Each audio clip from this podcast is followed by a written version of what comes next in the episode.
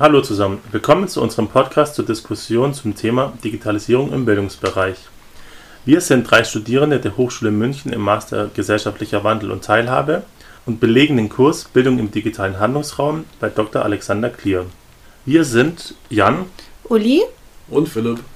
Wir beschäftigen uns mit dem Thema, weil Digitalisierung eine immer wichtigere Rolle in unserem Leben und speziell im Bildungsbereich einnimmt.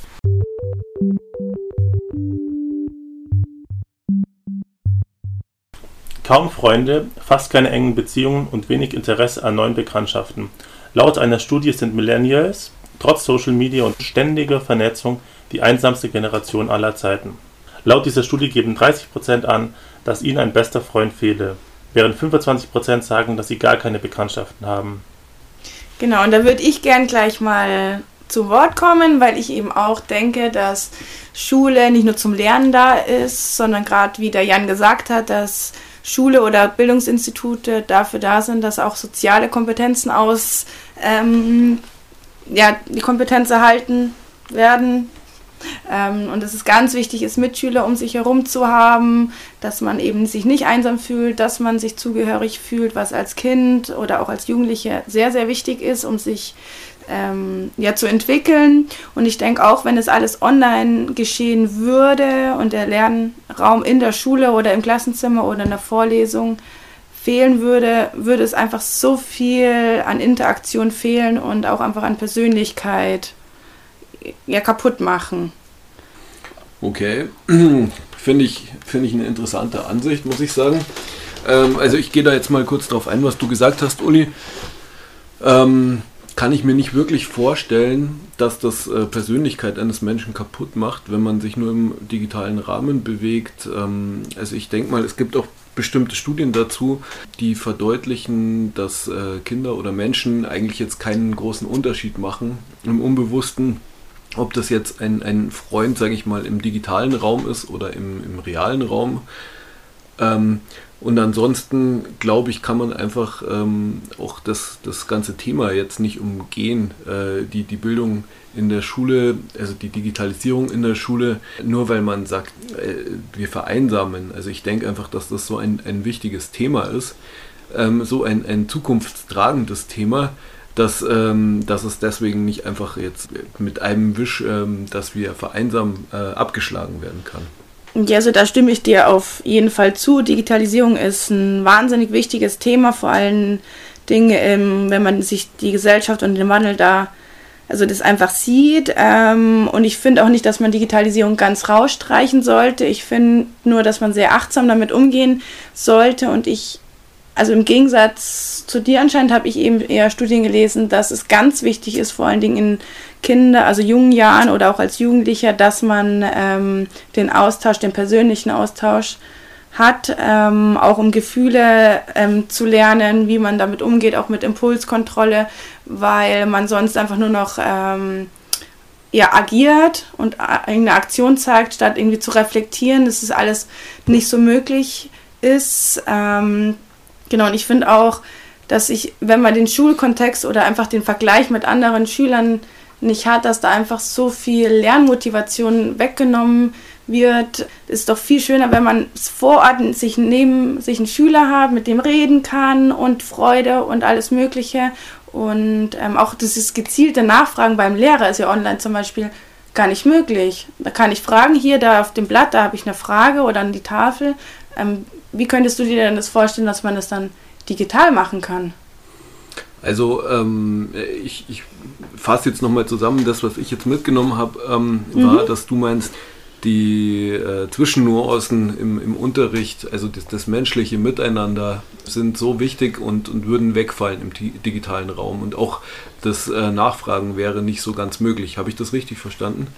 Genau, einerseits, dass mhm. ich, ähm, dass das formale Lernen eben zwar wichtig ist, aber das Informelle, was zwischen den Menschen, den ganzen Interaktionen da ist, würde dann wegfallen. Okay, sehe ich jetzt nicht ganz so. Ähm, Finde ich, man, man kann ja allein schon also wenn man am, am Anfang ähm, des sogenannten das des Internets anfängt und schaut ähm, sich die Chatprogramme an, finde ich, kann man jetzt nicht unbedingt sagen, dass da die soziale Interaktion irgendwie ähm, zu kurz kommen würde. Also und auch in den meisten äh, digitalen Lehrplattformen ist es ja ähm, mittlerweile äh, eingebaut, dass man auch private Nachrichten sich schreiben kann, beziehungsweise äh, private Interaktionen durchführen kann oder auch beim Lehrer nachfragen kann. Also sehe ich jetzt nicht so, als ob das jetzt komplett wegfallen würde. Ich sehe halt ähm, bei, bei digitalen Lernplattformen einfach den, den wahnsinnig großen Vorteil der Unabhängigkeit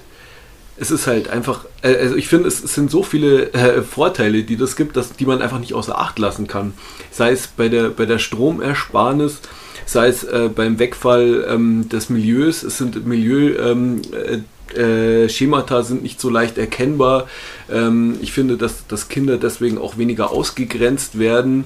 Es ist, spielt jetzt keine Rolle, ob du mit den neuesten Nike-Turnschuhen in die Schule kommst oder ob du irgendwelche abgetragenen Sneaker vom Aldi anhast.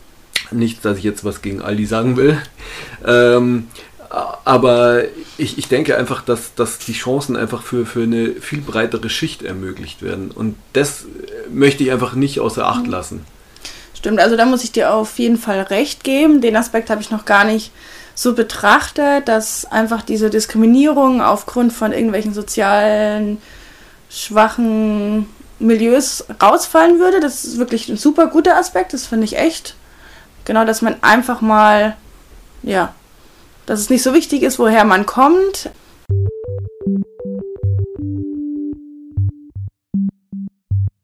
Ähm, genau, das mit dieser Flexibilität sehe ich auch. Ist auch ein sehr guter Aspekt, was für die Digitalisierung oder die Einführung von Digitalisierung sprechen Möchte würde. Ich meinen. genau. Ähm, was ich mich aber dann frage ist, ähm, wenn man diese Flexibilität, das meinst du wahrscheinlich ähm, nicht nur auf das räumliche, sondern auch auf das zeitliche, dass man ähm, das nebenberuflich machen kann, dass man selber entscheiden kann, wann man das macht, oder?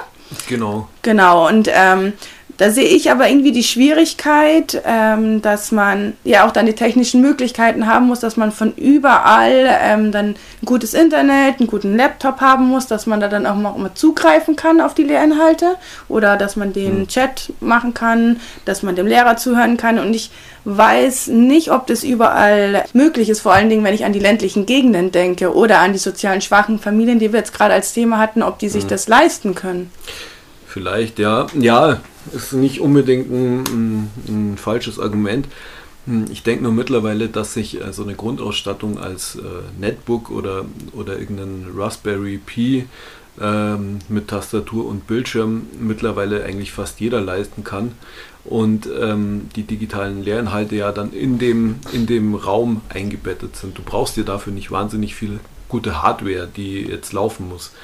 Du musst dir, du brauchst halt vielleicht ein bisschen eine, eine ganz gute Grafik, äh, dass du irgendwelche Videos anschauen kannst und das war es aber schon. Ich glaube, dass die meisten ähm, sich die Hardware leisten können. Es gibt ja auch, ähm, selbst wenn man jetzt an an Arbeitslosengeld denkt, ähm, dann sind ja zum Beispiel auch die Grundausstattung mit äh, digitalen Medien dort mit inbegriffen. Ach so, okay, das genau. wusste ich gar nicht. Mhm. Also es gibt da einen gewissen Betrag, der mhm. da dabei ist.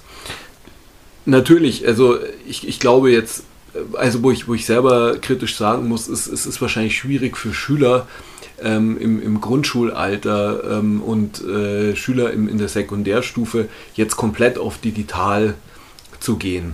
Mhm. Sage ich mal, weil die sicher einen, einen gewissen Rahmen brauchen. Ich glaube nur, dass man es noch mehr implementieren könnte im Unterricht. Allerdings, wenn man jetzt ähm, zur Sekundärbildung geht, also Erwachsenenbildung, nach außer, außerschulische Bildung, ja, mhm. was du vorher meintest, im Endeffekt hat man ja überall Hotspots. Du kommst ja überall in irgendeinen WLAN rein. Also wenn du willst, kannst du es machen. Mhm. Also grundsätzlich die Möglichkeiten fürs Internet sind gegeben da. Finde ich schon, ja. Stimme ich dir zu, ja.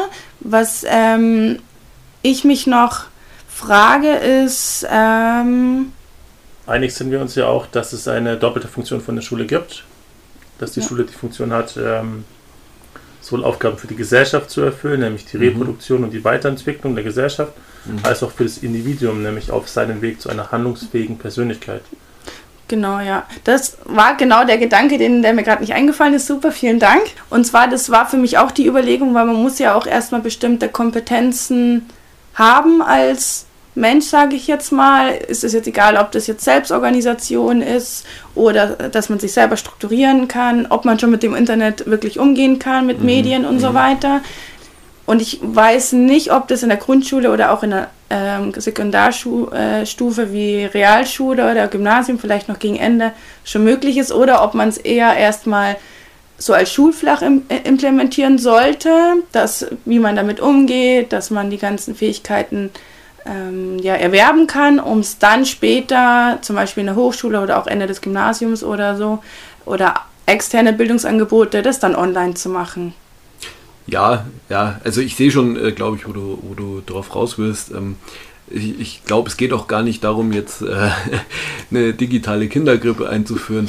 Also äh, ich denke schon, ähm, dass es ähm, selbstverständlich ist, dass, dass die ähm, grundlegenden sozialen Skills äh, einfach noch von, von Mensch zu Mensch gelernt werden müssen, ohne einen Bildschirm dazwischen, ohne ein Netzwerk dazwischen. Selbstverständlich.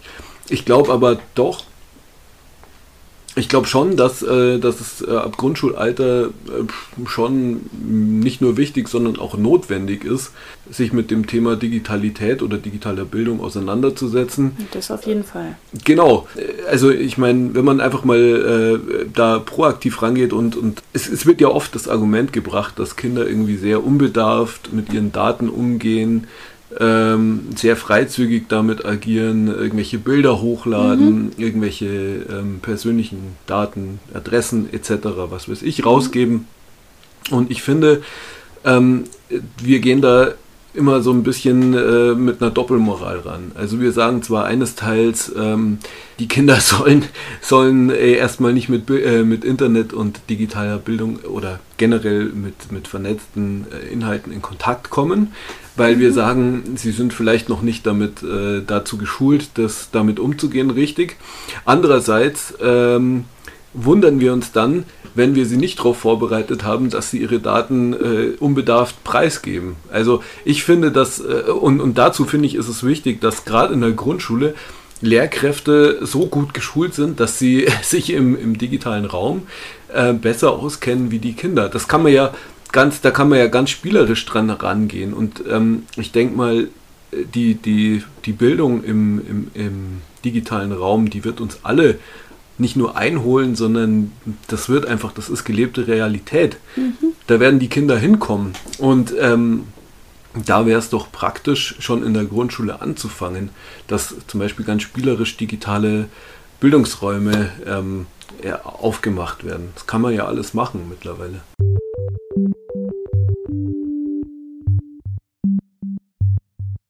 Ja, das, also davon bin ich auch überzeugt, auch weil man dann diese das Internet ist so gefährlich und so, dass das einfach ein bisschen diesen Fluch wegnehmen kann und dass sich dann die Eltern und Schüler und alle möglichen Parteien sicherer fühlen im Umgang.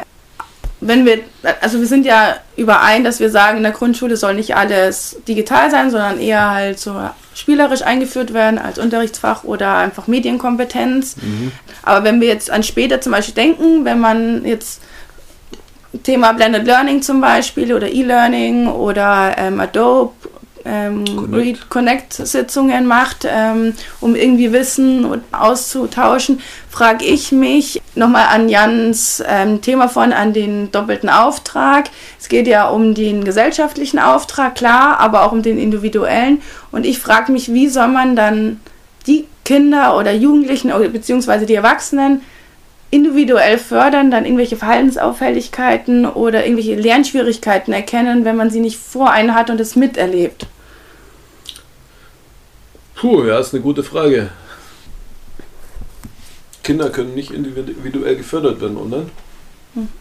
Ja? Das ist so meine Behauptung, ja, weil es einfach der Lehrer dann nicht sieht oder auch zum Beispiel Rückmeldungen von Mitschülern nicht möglich ist.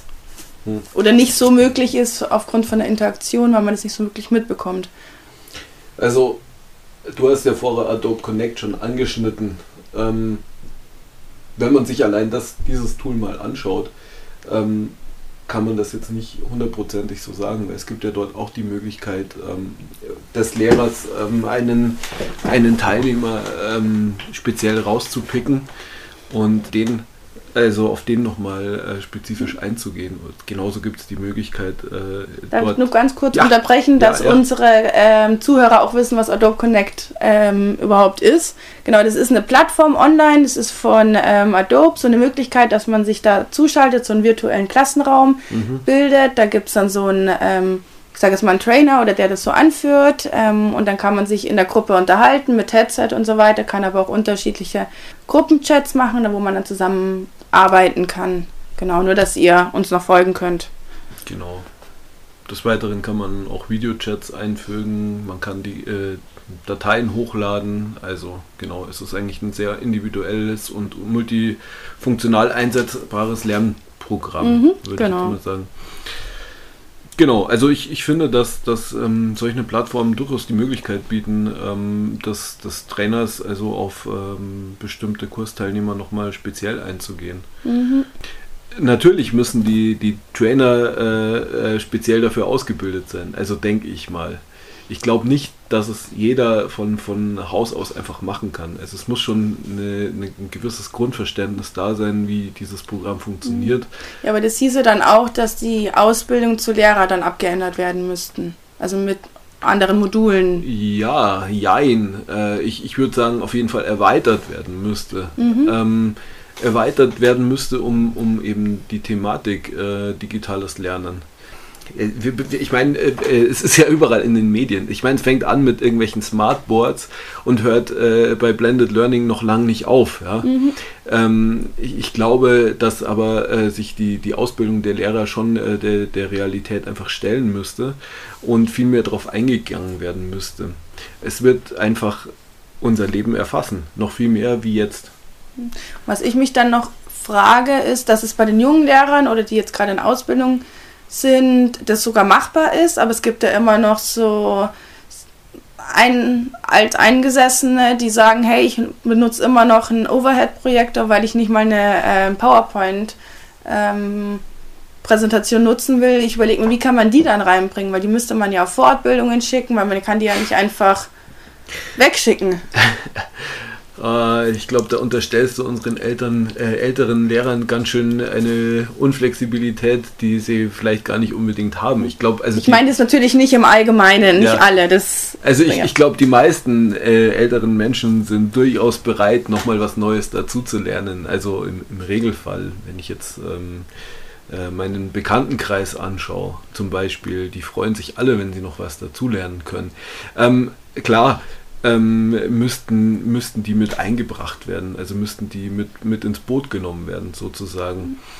Ha, was da für Möglichkeiten wären, ich denke schon, dass es vielleicht ein Anreiz sein könnte. Ähm, also einmal, dass sie was Neues lernen, sonst wären sie ja nicht mhm. Lehrer geworden, wenn sie selber nicht lernen da wollen. Da könnte man auf jeden Fall anknüpfen. Denke ja. ich mal. Ähm, und vielleicht Mai kann es ja auch sonst mit irgendeiner Vergütung oder zumindest mit einem Zertifikat oder ähm, weiß ich nicht, mit, mit ähm, Anerkennung auf jeden Fall äh, zu tun haben. Also mhm. Also ich denke, es, es wird schon gut angesehen, wenn jemand in, in einem etwas fortgeschrittenerem Alter nochmal anfängt, äh, sich dort weiterzubilden mhm. in dem Thema. Das kann gut sein, ja. Ist halt die ganze Diktat äh, Didaktik und auch die ganzen Lehrmethoden würden sich halt ändern, aber das lassen wir jetzt mal dahingestellt. Das würde es wahrscheinlich ein bisschen zu weit wegführen. Ähm, ich denke auch, ja. Genau, da dürfen die sich dann beschäftigen, die sich damit beschäftigen müssen. Ich glaube auch, Nicht das würde jetzt den Rahmen sprengen, wenn man äh, noch überlegt, ob irgendwelche Lehrkräfte das, stimmt, ja. das machen würden oder nicht. Das stimmt.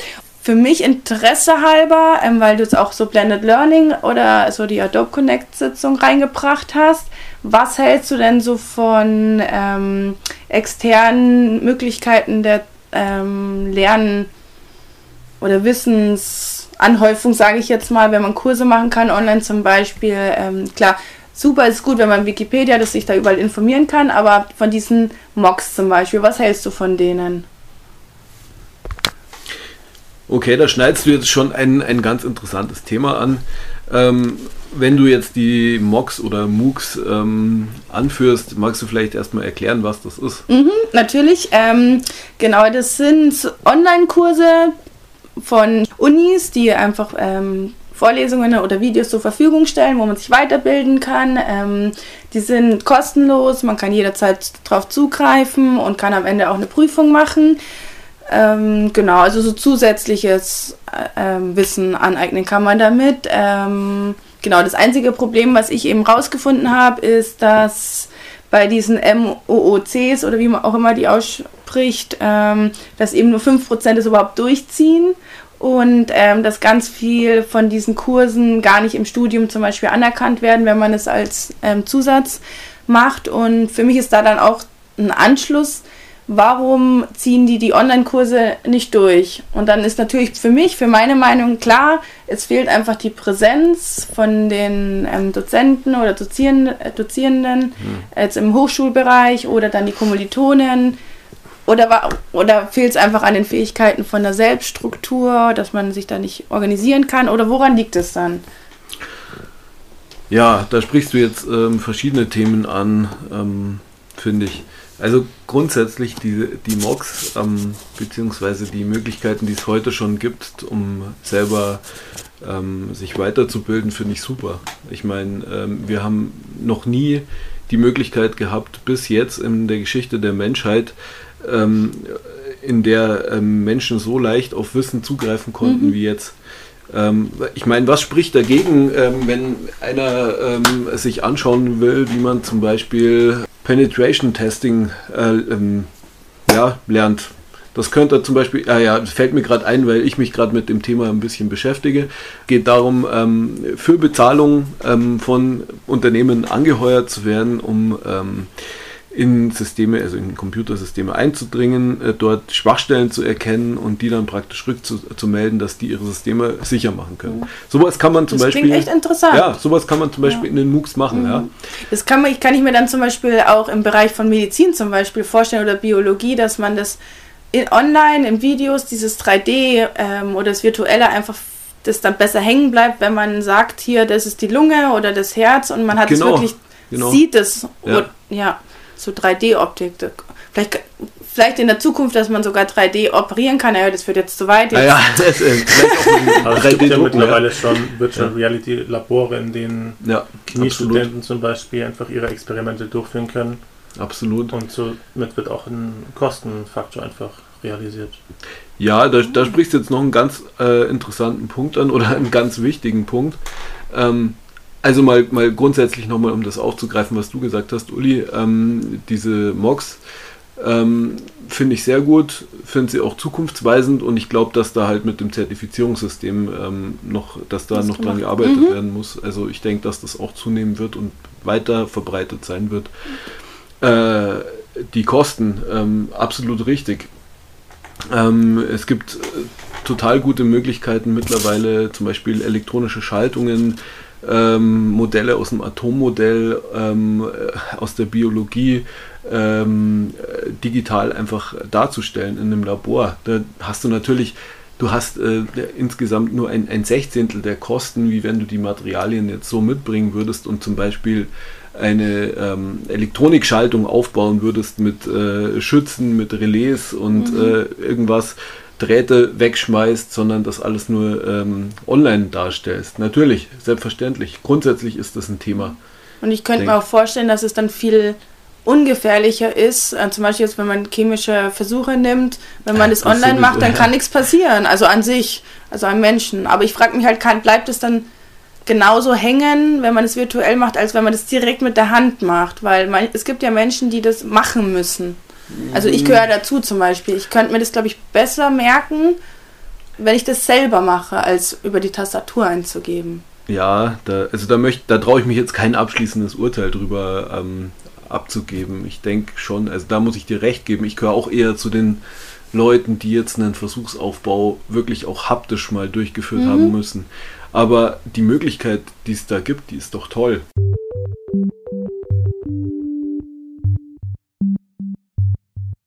Das auf jeden ist, Fall, ähm, ja. Äh, die, das einfach, einfach äh, mal auszuprobieren können und zu machen, machen zu können. Und da würde ich auch gern nochmal auf einen, auf einen Punkt drauf eingehen.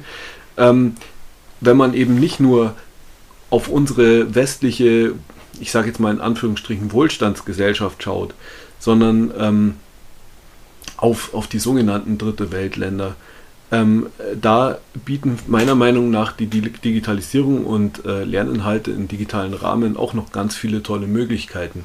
Einfach weil es einfach leichter zu, zu umsetzbar ist.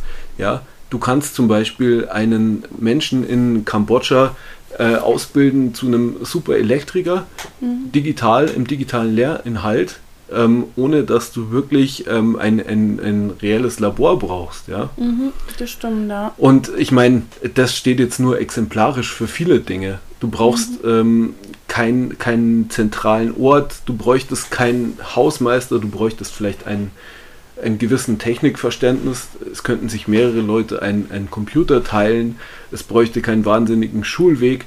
Also ich finde, dass da einfach so viel mehr Möglichkeiten gibt entstehen, die man einfach nicht mit aus, äh, ausblenden kann. Und wie der Jan ganz richtig gesagt hat, die Kostenersparnis, die mhm. da auch noch mit reinfällt. Ja, die Ko Kostenersparnis sehe ich auch auf jeden Fall, da muss ich dir auch total zustimmen. Ähm, und du sagst ja auch, im äh, zum Beispiel, wenn jetzt wir die dritten Länder nehmen, äh, weißt du, was ich meine? Dritte Weltländer, ähm, ja. Genau, wenn da die Versorgung zum Beispiel mit Internet möglich ist oder an einem zentralen Punkt möglich ist, dann finde ich das auch super, dass dann ähnlich auch in allen Ländern Bildung möglich ist, weil dann man noch ganz ja. viele andere Themen angehen kann in verschiedenen Ländern, aber das nur kurz dazu. Ähm, und ich ähm, überlege auch, dass es einen wahnsinnigen Vorteil haben könnte, einfach mal in einen Beruf oder so reinzuschnuppern, weil ja. wenn man zum Beispiel jetzt Interesse in Elektrik hat, dann kann man schauen, hey, ich mache jetzt ein paar Versuche oder schließe mir das durch und gefällt mir das. Und mhm. muss ich nicht extra eine Ausbildung anfangen um dann vielleicht nach einem Jahr das wieder abzubrechen, weil es mir dann doch keinen Spaß macht. Also ich finde, da gibt es die Möglichkeit, dass man zu sich findet. Genau, aber trotzdem würde ich nochmal vorhalten, dass ich mir nicht sicher bin, ähm, dass die Infrastruktur dort wirklich auch gegeben ist, so wie du es hoffst, sage ich jetzt mal. Und ich frage mich auch, ob die nicht einfach total überfordert sind mit dieser Technik, ähm, weil ich glaube nicht, dass die jetzt mit einem Laptop umgehen wissen oder mit dem Internet. Und ich glaube, da muss es dann auch nochmal viel Wissensaneignung oder Kompetenzaneignung geben, bevor die das überhaupt nutzen können. Und es muss ja erstmal die Infrastruktur auch erst gegeben, gegeben werden, sein. genau. Ja, ja, Jein, wieder mal, wieder mal ein großes Jein. Ähm, ich glaube, dass es heutzutage schon in vielen Ländern der Welt äh, so ist, dass ähm, also eine, eine flächendeckende Internetabdeckung ähm, einfach schon stärker gegeben ist als zum Beispiel bei uns in den ländlichen Regionen. Ähm, bei vielen Ländern wird natürlich klar, das kann man jetzt auch wieder kontraproduktiv sehen, äh, wird zum Beispiel gar nicht groß darauf geachtet, ob jetzt ähm, zum Beispiel Internet über, über ein 5G-Netz oder ein, ein groß äh, angelegtes äh, äh WLAN ähm, transportiert wird und gar nicht ähm, wahnsinnig groß jetzt auf etwaige Gesundheitsgefährdung geschaut. Also ich denke, also da das ist jetzt wieder auch ein, ein vielleicht Punkt, den man negativ betrachten könnte oder kritisch betrachten. Aber ich glaube, dass eigentlich ähm, viele, also in, in vielen Ländern ähm, die ja, äh, Verfügbarkeit von Internet schon äh, mehr da ist wie in Deutschland sogar. Mhm. Natürlich braucht es ein, ein, ein Grundverständnis von, von digitalen Medien. Ähm, natürlich kannst du einem nicht einfach einen Laptop hinstellen und sagen, hier lern mal oder werd mal Elektriker oder mach mal hier einen, einen Kurs zum ähm, psychologischen Psychotherapeuten online, ja, ja zum Beispiel.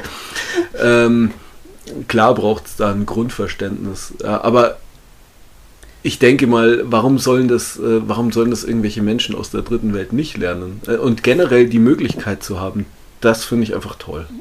Ja, das verstehe ich und kann ich auch nachvollziehen. Was noch so ein Aspekt ist, einerseits ähm, die Frage, ob sie das überhaupt haben möchten, das müsste man noch klären, aber für mich ist auch ähm, noch der Aspekt wichtig, dass, also ich kenne jetzt eine Studie zum Beispiel von Deutschland, dass es bei den ähm, Kindern davon abhängig ist, wie sie das Internet nutzen oder ob sie überhaupt Internet nutzen, wie die Eltern, also die Affinität von den Eltern dazu ist. Mhm.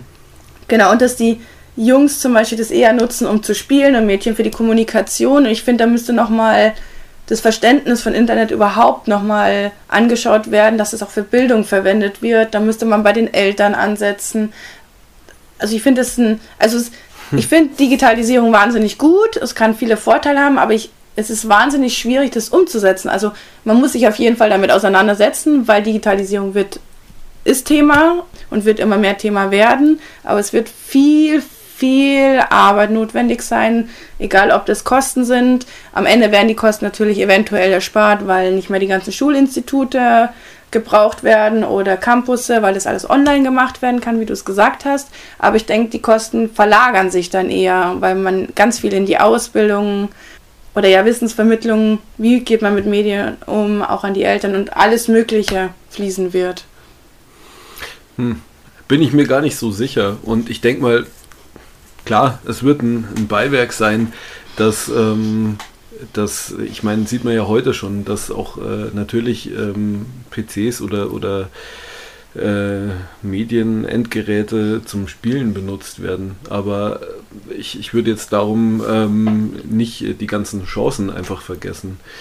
Ähm, ja, ich, ich glaube aber trotzdem, dass es ähm, sehr gute Synergieeffekte auch gibt, wenn jetzt ähm, Lehrer ausgebildet werden in digitalen Medien. Ich meine, mhm, natürlich, Fall, ja. natürlich steht der Weg noch vor uns. Also ich mhm. meine, wir sind ein Stück weit schon gegangen, aber das wird wahrscheinlich noch viel mehr werden. Deswegen, ja, ähm, bin ich einfach bereit, da mich überraschen zu lassen und ähm, eher die positiven Seiten zu sehen. Mhm.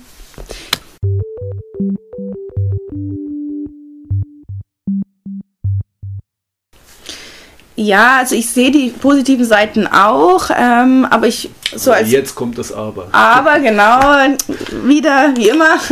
Ich bin ja eher so die pädagogische, psychologische Richtung ist mir immer ganz wichtig und ähm, ich weiß nicht, ob du dich schon mit dem Thema Internetabhängigkeit ähm, beschäftigt hast, aber es gibt da von der Bundes hm äh, vom Bundesministerium für Gesundheit eben eine Studie, die ich ziemlich erschreckend fand, ähm, dass bereits schon 800.000 ähm, Menschen in Deutschland abhängig sind vom Internet mhm. und die das gar nicht mehr kontrollieren können und bereits 3,6 Millionen äh, Menschen einen Missbrauch vom Internet haben und ich finde das schon ziemlich eklatant den Wert und ich weiß nicht, ob man sich dessen dann auch bewusst ist, wenn man dann auch noch die Schule oder die Bildung ähm, online macht, dann sitzt man ja nur noch vom ähm, PC und Internet, wie man da dann ja aufpassen kann. Ja, ich glaube, ja, der, der Wert hört sich natürlich erstmal heftig an. Ich glaube, da muss ich auch ein bisschen sagen, da, da scheiden sich natürlich unsere Geister. Ich bin diesbezüglich eher der Meinung, dass ja, dass, dass es einfach gelebte Realität ist. Wir werden wir sind momentan schon vernetzt. Ich meine, darf ich dich fragen, hast du ein Handy? Natürlich hat jeder, klar. Genau. Ich meine, hast du mobiles Internet? Ja, natürlich. Eben. Ja. Ähm, Im Endeffekt, wenn ich es dir ausschalte. Flippe ich auch aus? Flippst du aus? Wenn man es mir über mehrere Tage wegnimmt, dann bestimmt. Und vor allen Dingen, wenn man das sieht, von der heutigen Generation, die Jüngeren hängen ja noch mehr am Handy als ich zum Beispiel. Und ich glaube, wenn man denen das wegnimmt. Aber du sprichst du jetzt ja. eigentlich genau mein Thema an, das ist die Handysucht. Ja, zum Beispiel, ich meine, das, das, das spielt ja alles mit rein. Ich glaube nur, dass wir da im Endeffekt nicht so paternalistisch äh, an das Thema rangehen müssen. Es ist einfach, äh, es ist einfach gelebte Realität, dass mhm. wir alle im Netz sind und wir werden immer mehr alle im Netz sein. Es, ist, gibt äh, immer mehr smarte Geräte, die im Netz sind. Und ich denke mal, ähm, es bringt einfach nichts, da jetzt ähm, den Teufel an die, an die Wand zu malen, sondern das ist, ähm, es ist ungefähr genau die gleiche Entwicklung, finde ich, wie damals ähm, mit der Einführung des Automobils. Als die damals eingeführt wurden, ähm, haben auch alle Leute von, von lauten Teufeln geredet, die um die Ecke knattern und stinken. Ich meine, ähm, es hat jetzt natürlich nicht nur zu guten äh, Effekten geführt, aber ich glaube, dass man eben viel mehr das, was ich vorher schon gesagt habe, das offensiv angehen muss. Mhm. Wir werden uns nicht mehr davor verstecken können. Das Internet wird nicht mehr abgeschalten werden können. Und deswegen glaube ich, dass man eben einen, einen Rahmen finden muss, wirklich auch noch mehr finden muss, um äh, die Digitalisierung in der Bildung eben vernünftiger anzubringen. Mhm. Das angehen muss wirklich, ein, einbetten in Lehrpläne. Ja. Und was ja. mir auch gerade aufgefallen ist, dass ich genau in die Falle getappt bin, dass ich ähm, das Internet oder die Digitalisierung als gefährlich ansehe und sozusagen dann lieber die Kinder oder die neue Generation schützen will und deswegen lieber alles weg. Mhm. Und ähm, wie du gerade eben gesagt hast, das ist Proaktive, wie geht man damit um, dass der viel bessere, sinnvollere Weg ist. Ähm, was für mich aber noch so ein wichtiger Aspekt ist, dass, ähm, weil heutzutage wird ja eh schon ganz viel im On Online gespielt und so weiter und es wird immer geredet, ähm, ja, wo ist das Kind oder der Erwachsene noch in der Realität? Mhm. Wie kriegt man es dann hin, dass die Verwurzelung in der Realität bleibt? Also, dass das nicht noch mehr verschwimmt, aber das ist natürlich auch wieder ein Aspekt, der mir Angst macht und wahrscheinlich einfach auch wieder proaktiv nur angegangen werden muss und es so gelöst werden kann. Hm. Ja, ist, im Endeffekt hast du dir gerade selber die Antwort gegeben. Stimmt, ähm, ja.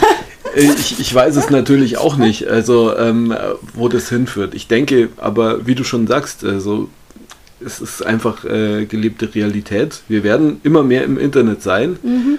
Und wir werden halt äh, Wege finden müssen, aber ich denke mal, der Mensch ist ein kreatives Tier, ähm, der immer wieder Wege findet, um damit auch umzugehen. Also ich und, und deswegen glaube ich, kann man nicht grundsätzlich sagen, ähm, das macht mir Angst, das, das mache ich nicht. Also mhm. dazu glaube ich, ähm, ja, müssen wir uns einfach darauf einstellen. Und deswegen glaube ich, also zumindest ich will, ich will dir gar nicht dagegen reden. Ähm, ich glaube schon, dass, dass menschliche Werte und menschliches Zwischeneinander ähm, nur von Mensch zu Mensch erlernt werden können. Aber das wird ja automatisch geschehen, weil du wächst ja bei der Mutter im Regelfall jetzt nicht äh, getrennt zwischen zwei Bildschirmen auf, sondern kriegst ja Hoffentlich auch nicht in der Zukunft. Hoffentlich nicht, ne, das sage ich auch. Aber ähm, um das eben zu umgehen, denke ich mal, dass wir auf jeden Fall an dem Thema Blended Learning nicht vorbeikommen. Mhm. Also das ist, glaube ich, das Nonplusultra.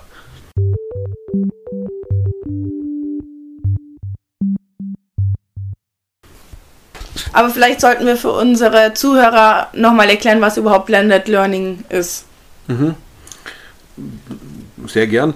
Blended Learning ist ähm, im Endeffekt Blend heißt ja ähm, verschmelzen, vermischen mhm. ähm, und Blended Learning im, also im, mit dem Bezug zu, zum Digitalen bedeutet halt, dass, dass virtuelle Unterrichtsinhalte mit ähm, also Präsenzunterrichtseinheiten äh, gemischt werden und ähm, eben nach Möglichkeit das Beste, also die Flexibilität des, des Online-Unterrichtens und äh, die Persö das, die, das Persönliche des äh, Präsenzunterrichtens äh, rausgezogen werden können. Also verstehe ich das richtig, dass es so eine Kombination zwischen Online- und Offline-Learning ist sozusagen? Also das Off Offline ja. ist ähm, wirklich Präsenz. Ja und das andere ist, dass man im E-Learning Aufgaben hat, Präsenz, äh, ähm, Selbststudium, was er arbeitet und dann diese Sitzungen, diese Online-Sitzungen. Genau, könnte man, könnte man eins zu eins so stehen lassen. Okay, dann genau. habe ich das jetzt auch verstanden. Mhm.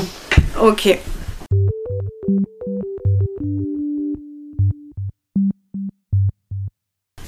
Das ist jetzt auch total interessant, ähm, weil ich vor ein paar Tagen ähm, was über die Hamburger Fernhochschule gelesen habe, weil ich mich ein bisschen über ein paar Fernstudien und Studiumsmöglichkeiten Möglichkeiten, ähm, informiert habe.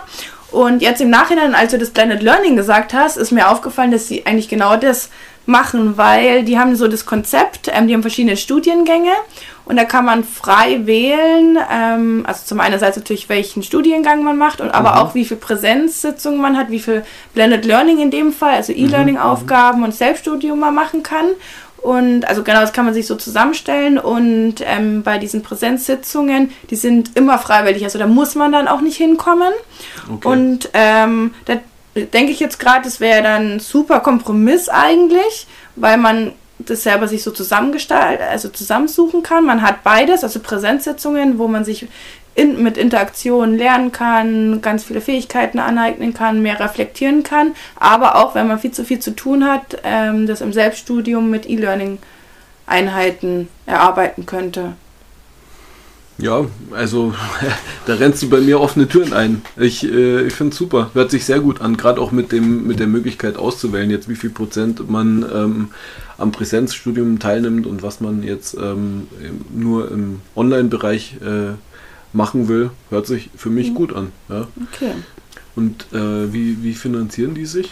Ähm, genau, das ist eben ein anderes Problem in Anführungsstrichen, dass die nicht staatlich sind und so den ähm, Auftrag ähm, nicht so haben wie die normalen Unis und es, es ist ein gemeinnütziger Verein ähm, und deswegen können die sich ein bisschen von den staatlichen Vorgaben lösen eben. Das andere ist aber, dass sie sich durch ähm, Studiengebühren eben finanzieren mhm. und es dann was kostet. Mhm, mh. Genau, das ist eben dann der Nachteil. Aber es, wobei Nachteil, man kann, man kann sich selber aussuchen, will man ähm, was für die Flexibilität ausgeben und dann hat man grundsätzlich die Möglichkeit oder hat man nur das staatliche, wo man sich eben nicht so flexibel einteilen kann. Natürlich kann man dann darüber diskutieren, ob man benachteiligt äh, wird oder sonst was, aber grundsätzlich, dass man die Möglichkeit hat, finde ich einfach super.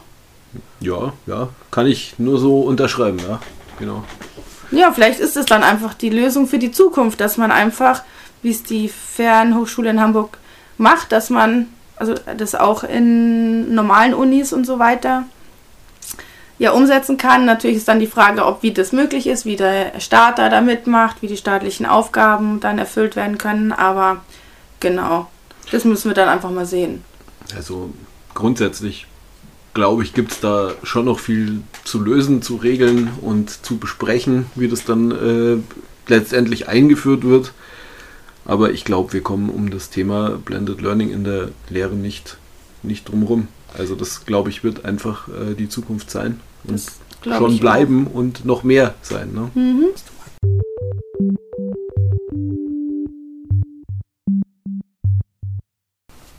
Ja, ich bedanke mich vielmals für diesen äußerst interessanten Diskurs. Hm, auch von meiner Seite danke. Ich finde es immer interessant, mit anderen Leuten darüber zu reden, zu diskutieren. Ja, wir haben eine interessante Zukunft vor uns. Äh, wir haben viele Punkte besprochen, die für eine Digitalisierung im Bildungsbereich äh, sprechen, nämlich mitunter die Flexibilität, Kostenfaktor ist ein sehr großer mhm. Faktor. Dann mhm. befinden wir uns auf jeden Fall ohnehin schon in einer digitalisierten Welt und es wird auch noch mehr digitalisiert. Das heißt, wir kommen gar nicht drum herum. Auf der anderen Seite steht natürlich der Umgang damit. Es darf nicht vergessen werden, dass Schule, Bildungsräume immer auch ähm, mhm. eine individuelle Persönlichkeitsbildung bedeuten. Und das heißt, da ist ein sozialer Kontakt, ein direkter Kontakt auch manchmal wichtig, gerade in den frühen Bildungsjahren. Die Struktur muss gegeben werden, auf jeden Fall die Infrastruktur. Das sind alles Punkte, die ähm, man beachten muss. Und ähm, ja, ich bin gespannt, wie es in Zukunft sein wird. Ob Blended Learning ähm, das Massenphänomen wird oder nicht. Ja, es bleibt spannend, würde ich mal sagen, ja.